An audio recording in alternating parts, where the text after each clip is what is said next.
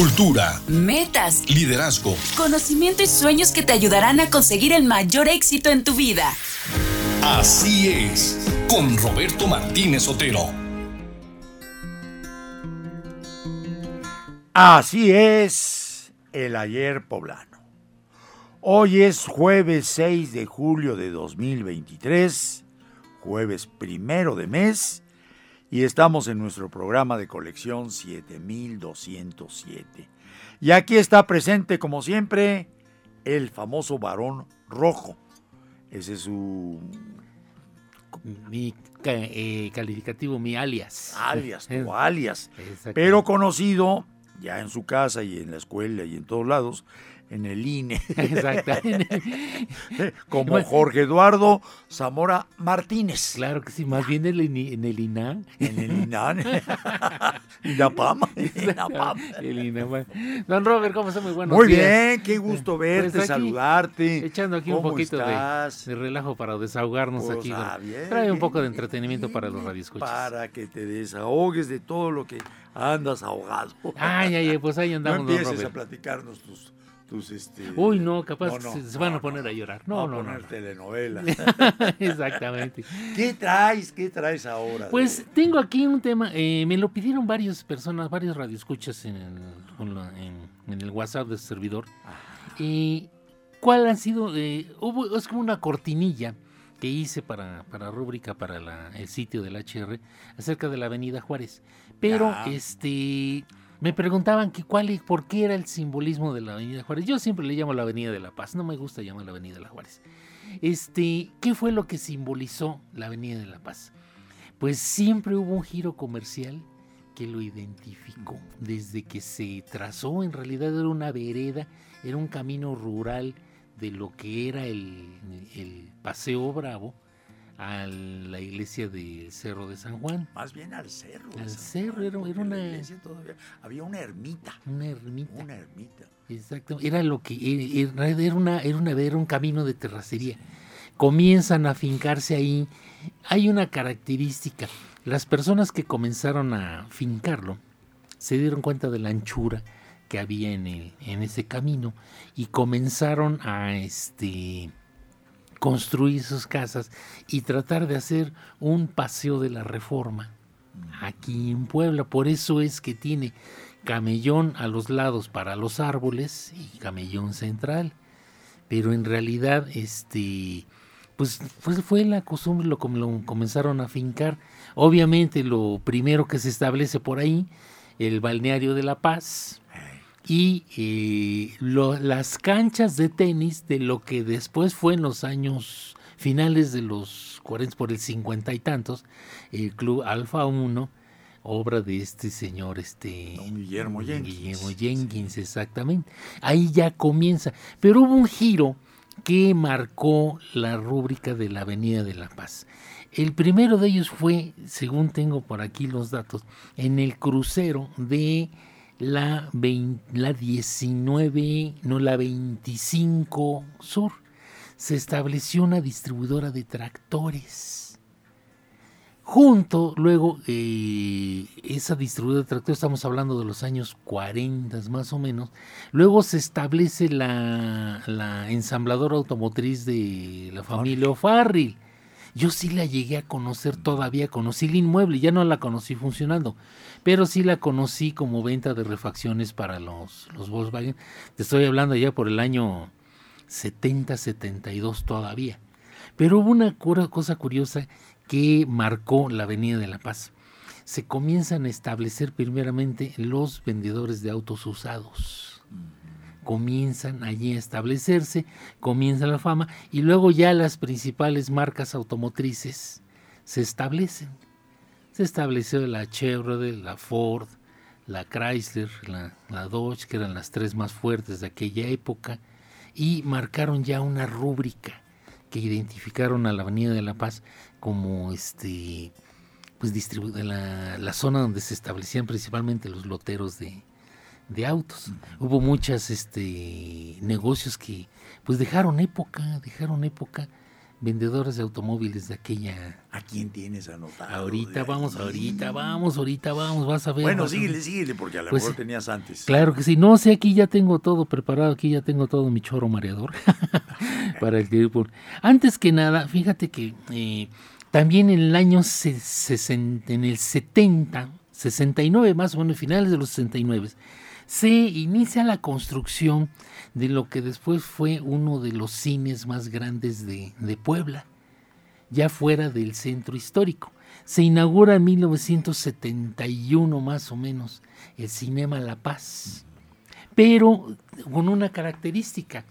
eh, el lote, el terreno donde está construido el Cinema La Paz va de lado a lado, va del lado de la, de la Avenida de La Paz a la, a la 9 Sí. a la 9. En la parte posterior es donde está el cine, donde tiene incluso sus salidas de, de emergencia. Pero en la parte frontal instalan este, locales comerciales. Un pasillo, un Ahí pasaje. pasa el pasaje del Cinema La Paz. Pero ahí hubo un detalle curioso. Yo sí supe de niño, pero no, no lo identifiqué hasta que hoy en día ya me, me dedico a esto. Pero se estableció el primer salón de, un primer museo de automóvil de aquella época. Más o menos en, el, en enero de 1973 se comienza a promocionar en abril y se inaugura en, en mayo de 1973. Fue una primera sala de exhibición de, de automóviles antiguos. Aquí yo tengo la, la- la redacción más o menos. Aquí, ay, que aquí tengo que agrandar la letra, que ya ando aquí. El Salón del Automóvil Antiguo está ya dentro de poco, será ya dentro de poco una realidad en Puebla y por supuesto está en la zona Esmeralda.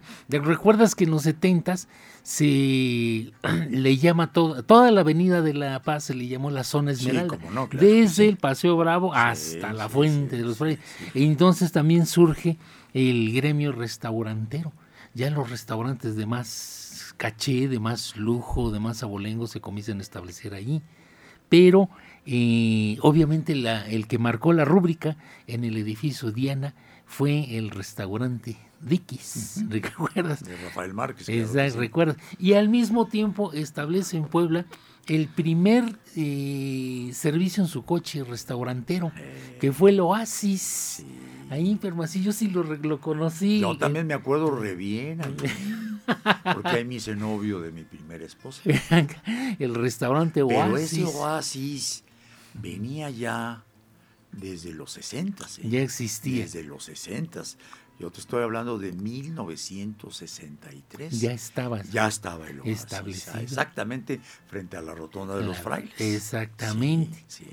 Era, era, era, fue, fue lo que marcó Y digamos, era el mismo dueño del Dickies. Del De Dickies. Rafael Márquez. Y también, eh, eh, corrígeme si no me equivoco, también dueño del mismo edificio, ¿De cuál edificio? del edificio Diana. No. No, ese ya no, no, pertenece no, a otro. los- el edificio Diana fue construido por don Santiago Bárcena. Ajá, ajá. Don Santiago Bárcena Montañez, me parece que era el Mm. propietario.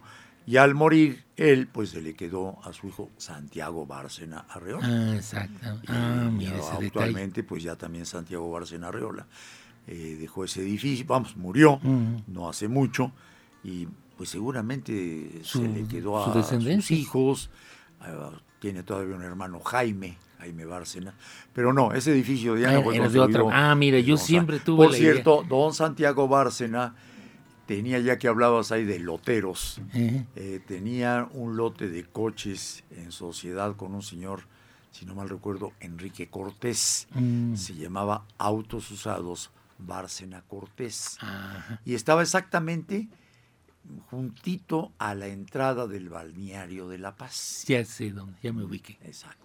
Exactamente. Sí, sí, sí. Y hubo otro muy famoso, Autosarco, otra distribuidora. Sí, este era de Sar- Sarkis Jalil, Mm, el famosísimo Jalil, Sarkis Jalil. que posteriormente tuvo, eh, fue distribuidor, si no mal recuerdo, de la, de la, de la Datsun.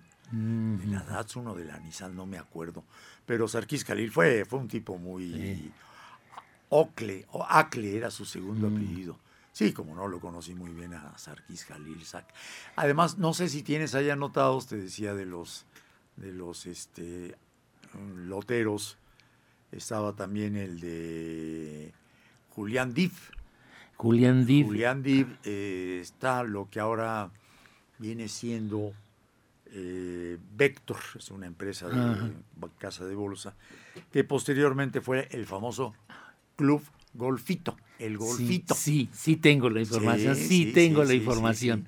en el golfito, eh, pues era un golfito, realmente un golfito, un, un jardín, Un con, unos cuantos hoyitos, vaya, no como un campo de gol de 19 hoyos, sino chiquito, y tenía un salón de fiestas, Ay, un salón de fiestas, y que pues ahí había reuniones de mucho tipo, de bodas, bailes, este, 15 años, muchas cosas, de don Julián Dip. eh, Don Julián Dip. sí tengo la información, sí, sí, tengo información. sí, y- y- Había, espérame, otro, otro lote de coches de un señor Gutiérrez.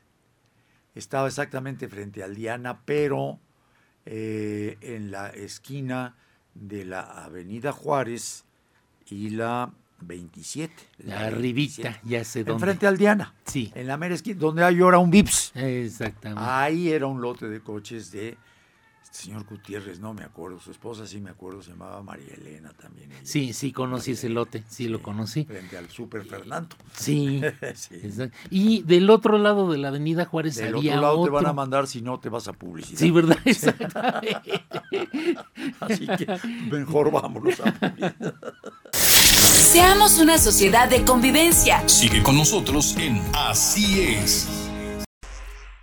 Vuelve tu inteligencia en una oportunidad para crecer. Así es. Regresamos. Pues seguimos platicando Claro de esa que sí, cómo no. Avenida de la Paz. Exactamente. Pues aquí, por ejemplo, ah, por cierto, ahorita que mencionas eso de golfito, le quiero preguntar a los radioescuchas.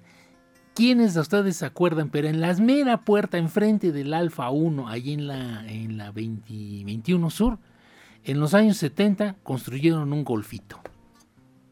Hubo un golfito allí. Era un, era un terreno que se utilizaba como estacionamiento para los, los este, miembros del club del Alfa, del Alfa 1. Ujú, sí. Tenía al centro una cafetería, nada más era una caseta. Y por el año 70-72, ahí construyeron un mini golfito. Ahora sí me Yo sí, pusiste. así está. Y pusiste también, y también le quiero preguntar al público radio escucha, ¿quién recuerda que en la 21 Sur, la misma calle del Alfa 1, pero esquina con la 25 Poniente, hubo un tobogán gigante? Hubo un tobogán gigante, enorme, fácil. Pues yo le calculo fácil como unos, como unos 17 o 20 metros de altura ahí en esa esquina. Era grande, era grande. Sí lo, sí lo recuerdo. A ver quién se acuerda. Uy, pues ahora sí, a mí también me dejaste fuera. También me dejaste fuera. Exactamente. Como fue, fue más o menos los años que yo regresé a Puebla, porque como todo el mundo sabe, viví en Córdoba, del 68 al 72. Debió haber sido esa fecha, Sí. o incluso un poquito, un año antes, seguramente, ¿no? Te tocó, no- don Robert. No me acuerdo haberlo visto. Claro, ahí- venía yo a Puebla con frecuencia y demás. Sí, pero sí. Bueno, volviendo a la Ay, volviendo al tema, aquí tengo una publicidad de eh, precisamente Autosarco. Tiene el automóvil que usted necesita. Autosarco, Avenida Juárez y 25 Sur, Avenida Juárez y 17 Sur, Avenida Juárez 2317 y Avenida Hermano Cerdán y 3 Poniente. Los mejores precios, las mejores facilidades, los mejores automóviles. De Sar- Sarkis Jalil. Exactamente. Jalil. Aquí está. Ocle. Exactamente. Aquí está la, la, Mira, déjame la portada, yo sí la recuerdo, sobre la avenida, la avenida de la- Autosarco, sí, cómo no. Sí, sí, sí, perfectamente bien. Yo Sí, recuerdo con sí, mucho sí, cariño todos esos automóviles, este, setenteros, sesenteros, setenteros, porque este, pues, pues marcaron una, una época de mi infancia. Yo todavía, mis hermanos conservan todavía el automóvil de mi padre, un Coronet 66. Ay, esos Toda- todavía lo, con- todavía conservan, exactamente. Aquí ahorita tengo otras eh, imágenes, vamos a compartir. Aquí ya tengo la inauguración, se abrió la- el- al público el Salón del Automóvil. Esto fue el 3 de mayo de 1973. El día de ayer al mediodía se abrió oficialmente al público el Salón del Automóvil Antiguo de Puebla en un local anexo al Cinema La Paz 70. Ahí fue a la entrada. A la entrada, ahí Porque estuvo. había, había ese pasaje. había locales había comerciales. ese pasaje para entrar al, al- al Cinema La Paz. Exactamente. Precisamente lo del bautizo de la zona Esmeralda eh, fue promovido por Santiago Bárcena Arreola. Él fue el que promovió todo aquello. Y eh, también recuerdo, y bueno, con muchísima frecuencia la veo, la reina de la zona Esmeralda fue Lolita Mendíbil, hija del doctor Rafael Mendíbil. Exactamente. Ella haber sido pariente del famoso comentarista Leopoldo Mendivil, Que yo sepa, no. por Que coincidencia. yo sepa, no. Por Que yo sepa, no. Porque, bueno, la relación con la familia Mendíbil la tuve mucho porque pues, eran parientes de mi primera esposa, Mm. parientes muy cercanos. Ah, no, no, Pero coincidencia. en sí. algunas ocasiones pues nos reuníamos con toda la familia y ni siquiera se mencionó a Leopoldo a. Es coincidencia, entonces, Coincidencia nada más. sí. Coincidencia. Aquí tengo una fotografía de lo que fue Peregrina. Sí. Peregrina Hermanos. ¿Recuerdas este techo? Este- Pero e- Peregrina Hermano estaba más bien en la en, 3 Ref- Poniente. en Reforma. o estuvo en Reforma. en Reforma y la 15, enfrente de la, de la todavía penitenciaria de aquella época. ¿Recuerdas esa estructura, ese techo? Pero, pero eh, esto es en la 2 Poniente 1300. Bueno, dos ponientes exactamente. Reforma 1308. La o sea, 13. esta, sí, como no, esta me acuerdo perfectamente bien esta estructura. Yo me llevé mucho con Hermilo, con Sergio, eh, jugábamos frontón. Por ahí tenían su frontón, muy cerca, a una calle de la Avenida Juárez. Hasta la fecha el frontón existe todavía. Todavía. Y entonces íbamos a jugar frontón. Pero esto es en la Reforma 1308 Es- es, eh, que, que este fue una construcción eh, arquitectónica muy, muy de moda, muy... Sí. Esto las hacía, si no mal recuerdo, el arquitecto Sergio Zafra. Zafra de los Zafra Millán, de la misma eh, Sí, familia. que también hizo el techo famoso del- de los colorines, Sí, allá en la sí. Boulevard Valsequillo. Sí, cierto. Era como una especie de cucurucho. Un cono. Un cono. Era, sí. era altísimo, era casi cuatro pisos de altura. Sí. El Sergio famoso- Zafra. Ay, creo que su segundo apellido era Mata, pero no estoy muy seguro. Yo tuve contacto con uno, con, si no con él, con alguna otra persona de la misma familia, porque en el 86, este, después de que terminé la escuela de ingeniería, mi primer trabajo fue en el área de mantenimiento del Aristos. Se, se- se, eh, estaba inaugurando el Aristos en Reforma y las 7. Y ahí tuve contacto con un, un ingeniero Zafra, debe haber sido pariente. o- Arquitecto Sergio Zafra. arquitecto, exactamente. Uno muy alto, él, moreno. Eh, sí, exactamente. Sí, sí, sí. Y tuve contacto con los este, señores estos Abed, Julián y José. Que fueron los dueños del Aristos. De- exactamente, sí, ahí, ahí sí, estuve. sí. Ahí estuve en mantenimiento este, de la inauguración. Estuve un poco tiempo, seis meses, pero sí conocí ahí a todos esos. Que fueron en esa época, o tal vez un poquito después, dueños del equipo de fútbol. Exactamente, sí, sí. Los ejecutivos Los Puebla. ejecutivos, ¿cómo, ¿cómo le llovieron críticas? No, no, no, no, no se me olvidan los ejecutivos del Puebla. Les Eh, llovió, sí, les no, llovió no, no. durísimo, sí estaba yo ahí. Y compraron, compraron la concesión para traer a México la Fórmula 1. Sí, la Fórmula Que 1. la corrían aquí en el autódromo de Amozoc. Exactamente, exactamente. Ahí tuve oportunidad de conocer un coche Fórmula 1. Trajeron uno en exhibición ahí al- en la planta baja del, del Aristos. Estoy hablando del año 80, 86. 86. 86 directamente, directamente ahí fue el 86. Pues este es eh, con respecto a esta. Aquí tengo ahorita más propaganda porque vamos a tocar en noviembre del 73. Aquí tengo, eh, aquí está. Ah, ahorita vamos con esta estructura. Eh, la voy a dejar al final porque es una de la, es una historia muy, muy bonita y muy real- realmente de mucho orgullo para Puebla. El, el, este, la estructura de, de Semontoto. Ah, bueno, claro, no, no, no. Exactamente. No, pues Aquí esa, esa tengo- agencia de, de automóviles, yo le- en lo especial le tengo mucho aprecio porque la primera vez que se instaló fue en la Reforma 141. Y ese En el edificio, mero centro. en el mero centro, ese edificio era de mi familia, de, de la familia de mi papá. Ah, Era de mi tío Baraquiel Martínez León. mm. Y ahí don Castor Montoto puso su primera sala de exhibición que hubo en Puebla, Castor Montoto. Uy, ¿Cuántos automóviles cabían ahí? Yo creo como tres o cuatro. No, no creo, creas, ¿no? pues Sí. sí, después fue estacionamiento. Ah, caray. Ahí frente a la iglesia de la Santísima. Santísima, ah, caramba. Exactamente. A lo mejor cabían cinco o seis, pues no se vendía tanto coche, ¿no? Como ahora, ¿no? Exactamente. Luego don Castor se fue, si no mal recuerdo, a la Reforma Yonce Sur, ¿no? el Sí, edificio frente al Gallito. sí. Y luego ya se fueron a este, esta agencia y pues fue revolucionario lo que hizo don Enrique, porque ya no fue don Castor. Don Castor murió y lo que don Enrique hizo allí fue una construcción Una maravillosa, obra extraordinaria. Sí, yo eh, en la época de la construcción yo no, no tuve oportunidad. Mi señor padre sí llegó a visitarla. eh, en alguna ocasión este, lo invitaron por el giro en el que trabajaba mi padre, que también se dedicaba al diseño de estructuras. Entre ellas, pues la, la- lo que viene siendo la estructura, el diseño de las estructuras de la sombrilla del Museo de Antropología las diseñó mi padre. y también diseñó las estructuras del techo del Estadio Azteca. Estamos hablando del 66, del 64 al 66 Seguramente más con el arquitecto Guillermo Bianchín. de aquella época y sobre todo este hay este famoso arquitecto este de la Basílica de Guadalupe este Pedro, Ah, Ra- Pedro Ramírez Vázquez. Ramírez Vázquez, sí, Efectivamente, sí, él trató sí, mucho con él y trató también con los, los dueños de ICA, Ingenieros Civiles Asociados Ah, de, México, y los, este, este de, el dueño de los Tigres, Alejo Peralta. los Peralta, exactamente. El papá, Alejo, Sí, sí. Alejo Peralta, en aquello con mi papá. IUSA. Exactamente, Sí. de Usacel. Ahí dice el anuncio. Bueno, ya se pareció la marca. Exacto, en aquella época. Y eh, en una ocasión, eh, como mi padre trabajaba en México, venía aquí a descansar los fines de semana.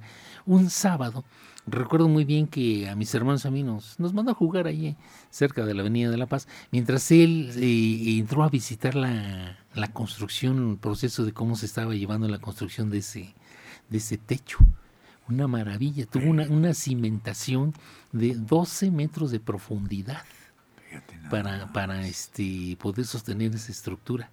Aquí ahorita vamos a pasar a los datos de aquella época, pero aquí antes para entrar en materia, aquí te voy a pasar estos anuncios, son del año 60. Automotriz alemana, 3 Poniente y 5 Sur, y distribuidora de los automóviles Borgward. Borward, sí, me Borward. acuerdo de esos coches. Tres cómo poniente no. ¿Sabes dónde era? Fíjate que me, encontré la nota de que esta oficina, tre- recuerda, Tres Poniente y Cinco Sur, era la planta baja de lo que después fue la terminal de la Estrella Roja. El edificio ahí. Sí, sí, sí, sí. Tengo la fotografía de un choque automotriz entre... No, un choque automóvil. Sí, sí, sí, bueno, lógicamente un choque entre dos automóviles en la ahí mismo en la esquina de San Agustín y uno de los coches se fue a estampar contra la gente y destrozó uno de los coches que estaban en exhibición. Ahí están. Fíjate, yo, yo no, no nunca supe que y ahí era una, una agencia automotriz. Ya después terminando de allí ya fue, fue la Estrella Roja. La estrella roja, que estaba enfrente. Mm, Eh, la estrella roja eh, tenía un local comercial eh, alquilado ahí mismo en la 5 Sur, sí. entre la Reforma y la 3. Ah, El local comercial, pues lógico, no cabía ni un camión.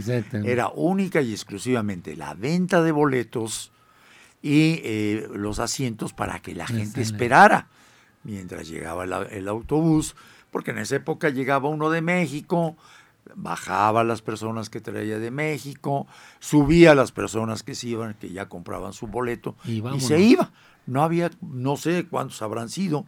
Y mira, la semana pasada estuvo aquí Javier Philip, que fue precisamente su papá, fue de los dueños de la Estrella Roja. Oh, qué Y interesante. le hubiéramos preguntado todos esos detalles Exactamente. que estuvieron muy, muy interesantes. Bueno, son las 11 de la mañana con 32 minutos. Jessica, no hay llamadas. No, No, no, no nos quiere, no nos Pues quiere. invéntame algunas por ahí. Sí, exactamente. para que nos, nos estemos motivados. Exactamente, claro que No, sí. nos están oyendo, nos están Claro oyendo. sí. Nos están oyendo, cosa que además nos da mucho gusto. Vámonos a publicidad. Seamos una sociedad de convivencia. Sigue con nosotros en Así es. Seamos una sociedad de convivencia. Sigue con nosotros en Así es. Pues continuamos mañana. Mañana eh, es viernes 7. Va a tener un programa muy padre, muy padre. Este, que me están llamando. Espérame tantito. Bueno, va, va- va a tener un programa muy padre. Vamos a hablar, ¿sabes qué? Del tango. Tango. Viene con nosotros Lupita Díaz, Guadalupe Díaz, una poblana que mm, es internacional. Es una mujer que le ha echado muchas ganas a la vida y que ahora pues se ha metido mucho a la cuestión del tango y pues lo anda bailando muy bien por todos lados. Eh, esto es encontrando a poblanos que pues son conocidos en el mundo. Y mañana va a estar acá con nosotros Lupita Díaz, programa que sinceramente se los recomiendo. Bueno, pues vámonos, vámonos a lo que sigue. Claro que sí, como no, aquí rápidamente te menciono. Este automóvil, fíjate que la- estaba en. eh, Ah, no, este de aquí, la Volkswagen, la primera de- oficina automotriz Volkswagen, 2 Poniente 307, estaba adelantito de lo que era Centro General. Ahí estaba, ahí estaba la primera agencia automotriz Volkswagen. ¿Agencia o...? Agencia, sí, porque todavía. Agencia, Sí, Mira nada más. ahí estaba. Ahora el nuevo Volkswagen lo tiene todo. Volkswagen superándose siempre a sí mismo. Volkswagen de Puebla, 2 Poniente 307. Mira nada más que anunció el bochito. No tienes aquí el año. Debe ser 60. Todo, todos los tomé de, de la década, el del año 60. De- de- del año 60. aquí Todos son del el- 60. Fíjate que es lo, que, lo único que no se ve es el año. exactamente, exactamente. Y aquí, pues ya tengo la información, aquí, aquí está precisamente. La inauguración, el diseño y la construcción de la inauguración de este techo. Se hicieron cimentaciones de 12 metros de profundidad. Sobre el nivel de la banqueta, 12 metros de profundidad. Se colaron los es que es cimientos. volado el techo. Es volado. Entonces me imagino que esas cimentaciones para poder Retenerlo. aguanta- aguantar ese, techo volado. Exactamente, en 1973 fue catalogado como el techo volado más grande del país. En el 73, cuando se inaugura aquí en Semontoto, con motivo de la inauguración de sus nuevas modernas y funcionales instalaciones en Avenida Juárez 1703, así como la presentación de los nuevos modelos de General Motors para 1974. Y aquí tengo la lista de las personas que estuvieron de edificio que será bendecido por el obispo auxiliar excelentísimo Ricardo Guizar a partir de las 21 horas y enseguida la presentación de los nuevos modelos del 74. Aquí, aquí menciona a los padrinos de la inauguración Guillermo Buenrostro y su distinguida esposa ocupando la gerencia general de ventas de General Motors, concurrida con invitados especiales, entre ellos el señor William C. Slocum, director general de General Motors de Estados Unidos. Vino aquí a la inauguración. José Luis Letechipia. Letechipia, no sé si lo pronuncié bien, José Luis Letechipia, gerente de producción, Manuel Quijada, gerente de ventas de camiones de la misma, invitados de honor, Roberto Rugay, gerente de servicios, Ricardo Galeana, gerente de distribución, igualmente están aquí connotados eh, entre ellos el señor Enrique Montoto Aramuro y este su esposa, su gentil esposa Maggie Álvarez de Montoto. Aquí estamos exactamente. Aquí viene el diseño, precisamente. El ingeniero Jul- Julián Islas fue otro de los factores del equipo de construcción del edificio C. Montoto. Exactamente. Realizó un estudio minucioso con un sinnúmero de lámparas, deci- de- decidiéndose por fin por las primeras lámparas de mercurio que se instalaron en Puebla. Tiene un juego de 35 lámparas que la iluminan eh, cada una. Tiene una instalación eh, subterránea, tiene este, bodegas subterráneas para guardar los automóviles nuevos.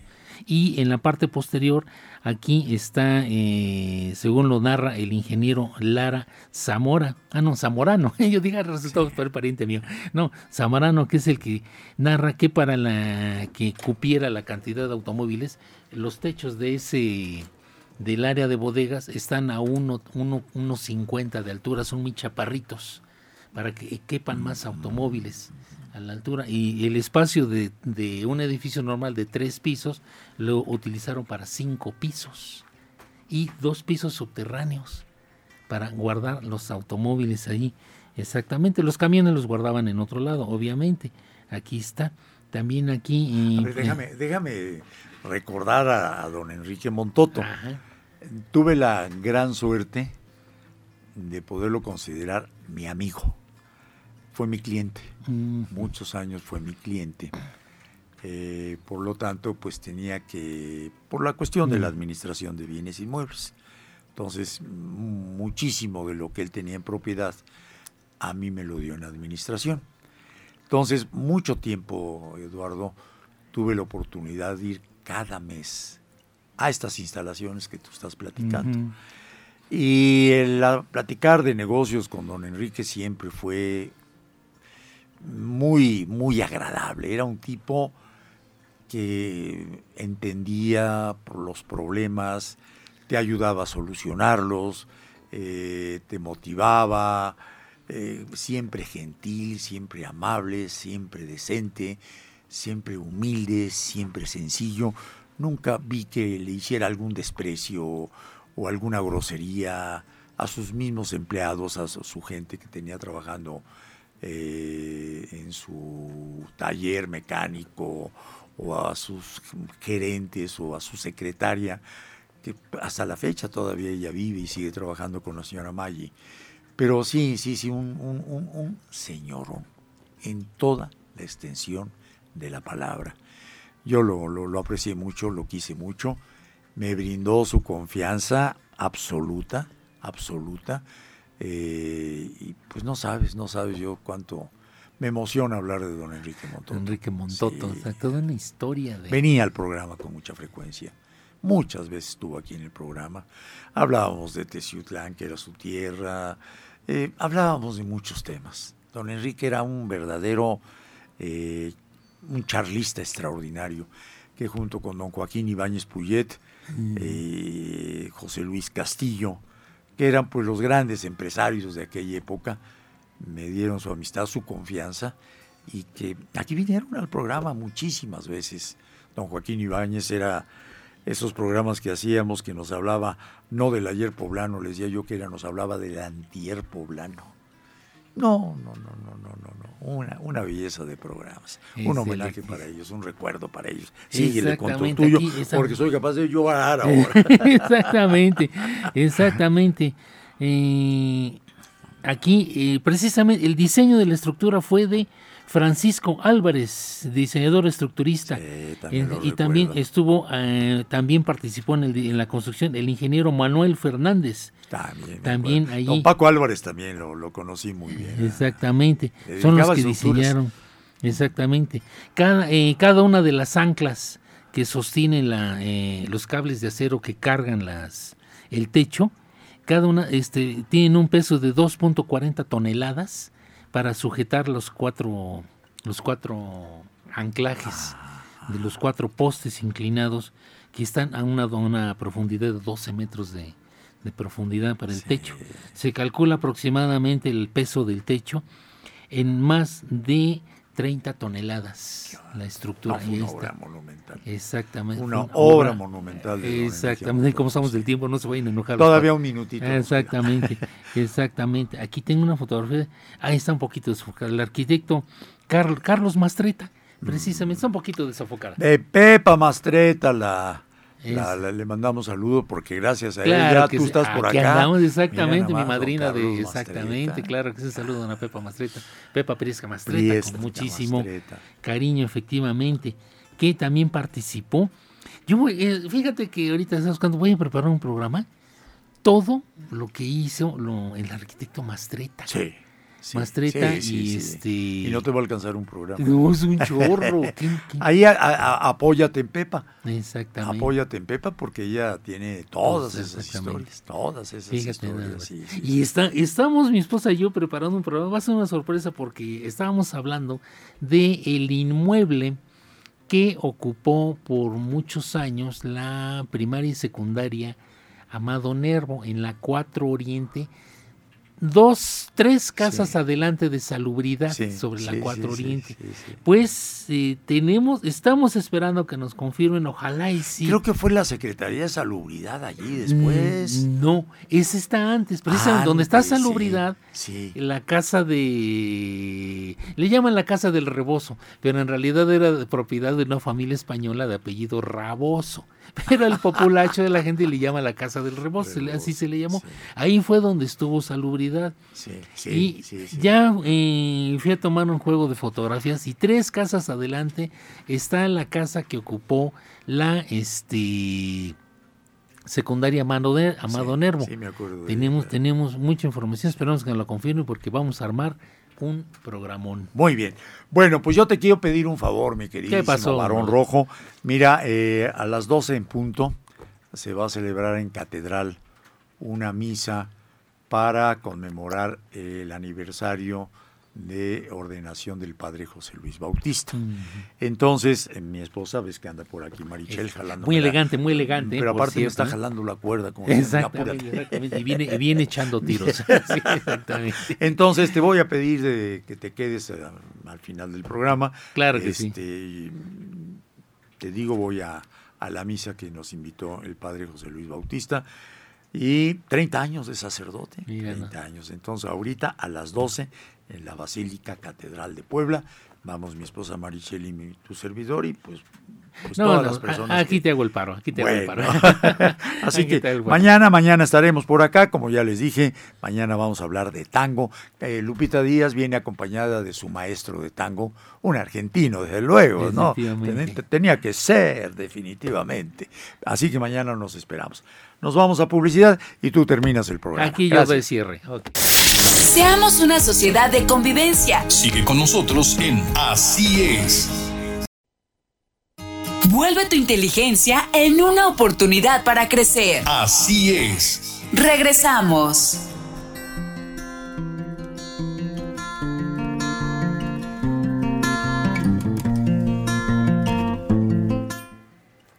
Tenemos llamada. Tenemos llamado, claro que sí, cómo no. Muchas gracias.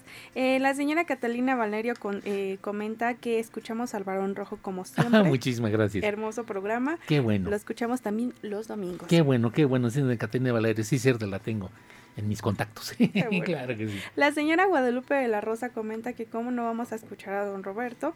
A veces no le hablamos porque estamos cocinando, pero sí lo escuchamos siempre. Saludos a usted y a su invitado. Qué bueno, qué bueno, qué bueno.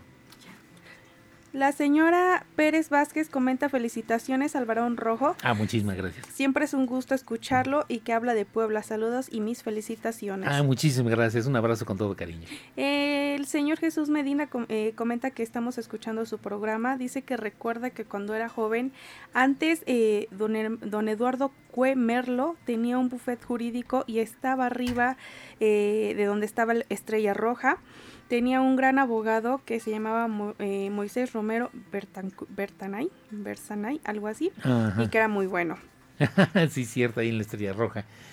Y la señora Ana María eh, Bolaños comenta felicitaciones.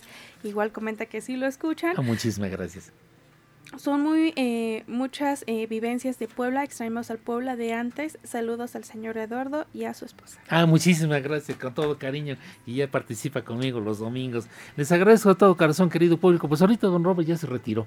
Ya tuvo un compromiso importante, eh, pues, de la alta sociedad. Y como él, él este, está eh, muy vinculado, pues ahí se retiró. Pero me pidió que por favor terminara el programa. Les agradezco, querido público, el favor. Pues estamos haciendo lo posible por pasarles un poquito de culturas, un poquito de historia de pues lo que fue la pues uno de los giros comerciales más icónicos de la Avenida de la Paz. Pero también les quiero platicar que hay algo curioso ahorita ya. Eh, Don Robert va a escuchar la grabación. Pero la este el- lo que viene siendo el Paseo Bravo y la Avenida de la Paz no solamente se caracterizó porque se establecieron ahí las principales distribuidores de automóviles nuevos de la ciudad, del país. Incluso por ahí en los años 60 llegó a haber, no recuerdo dónde, no, no tengo bien el dato precisamente, pero llegó a estar por ahí la distribuidora de Mercedes-Benz en los años 60, que, que traía automóviles totalmente este, alemanes, eso, eso es direc- directamente importados.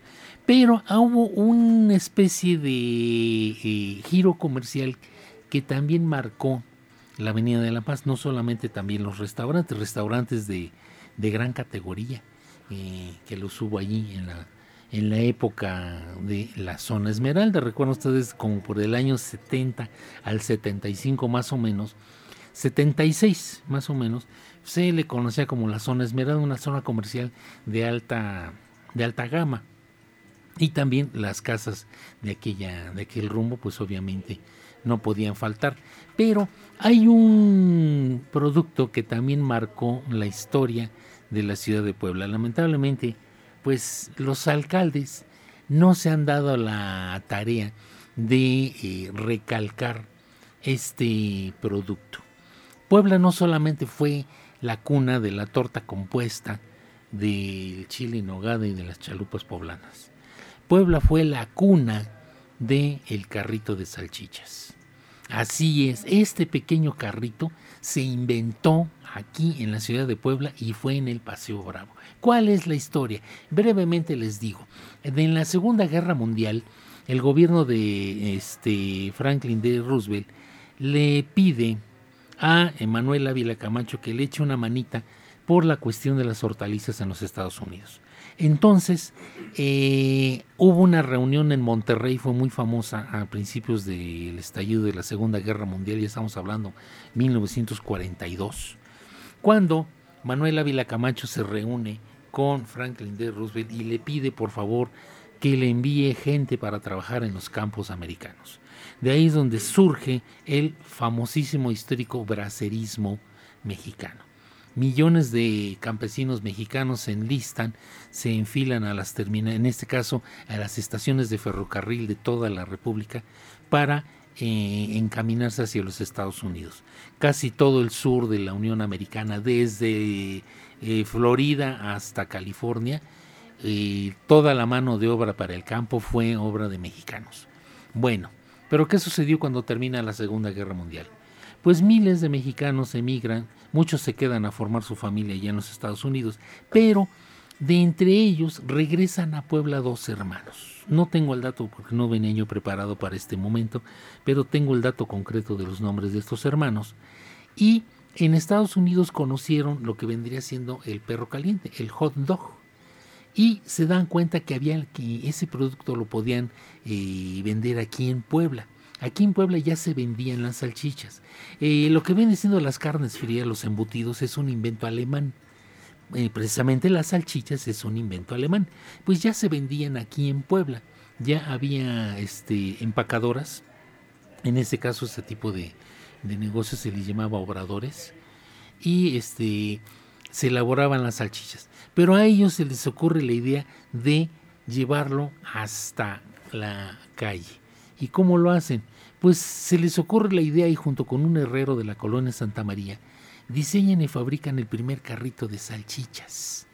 Este señor vivía, junto con su hermano, en una de las primeras casas de estilo colonial californiano que se construyeron en donde estuvo la primera plaza de toros de Puebla. Estamos hablando en la 11 Sur, entre la 3 y la 5 Poniente. Si ustedes, eh, sobre todo para los jóvenes poblanos, cuando caminen por esas pequeñas, son dos pequeñas callecitas, entre la 3 y la 5 Poniente, colindantes con la 11 Sur, ahí todas esas casas tienen un estilo este, colonial californiano este pequeñísimo fraccionamiento de 34 casas fue obra del fraccionador de aquella época, este Francisco Rodríguez Pacheco, el mismo que fraccionó y puso en venta junto con su socio Agustín Genin la colonia Santa María en 1934. Bueno, estos dos señores junto con su capital que trajeron de Estados Unidos compraron ahí sus casitas, estamos hablando ya del año 48. Y se les ocurre la idea de mecanizar la manera de cómo llevar el producto del hot dog a la venta. Tuvieron muchísimos problemas, inventaron, diseñaron su primer carrito de salchichas y la idea de llevarlo con un tanque de gas. Y se les ocurre ya llevarlo al Paseo Bravo. Tuvieron muchísimas protestas porque lo llamaron perros calientes y lamentablemente aquí en Puebla no se conocía ese producto. Entonces la gente decía, no es que estos señores están vendiendo carnes de perro. Pues hasta les cayó salubridad Y les dijeron, no señor, es el embutido, nada más que el producto así se llama, se llama hot dog en inglés. Entonces, por eso le cambian el nombre y ya, pues se le quedó como salchichas. Pero fueron estos dos señores en el año 48 los primeros que eh, comercializan, inventan el carrito de salchichas. Desgraciadamente, pues no faltó algún americano de turista que se le ocurrió la idea y desgraciadamente como en México no existe hasta la fecha la costumbre de patentar los inventos, pues a estos señores se les ocurrió y lo patentaron en Estados Unidos y comienzan a fabricar en serie el carrito de salchichas. Pero si hay algo que podemos tener orgullo nosotros los poblanos, es que al igual que la torta compuesta y el chile en nogada, el mole poblano, las chalupas y este, las tortitas de Santa Clara, es que el, el carrito de salchichas es netamente poblano, es un invento poblano. Yo siempre que he tenido la oportunidad que me he dedicado a esto de andar en la grilla de la historia, siempre y, más ahora que ya están de pues ya prácticamente la sociedad vive a través de las redes sociales, siempre procuro, y bueno, contactarme con los alcaldes desde el año 94, 95 que comenzaron las redes sociales, decirles hay que fomentar el carrito de salchichas. Pues no, los alcaldes se dedican a corretear a estos comerciantes y pues realmente es algo netamente poblano como el camote, como los camotes poblanos pero no ha habido un alcalde que tenga la sensibilidad para darse cuenta que está desperdiciando una eh, oportunidad de publicidad para la ciudad de Puebla tan grande como es el eh, publicitar que el carrito de salchichas pues es un invento poblano. Aquí fue donde se inventó.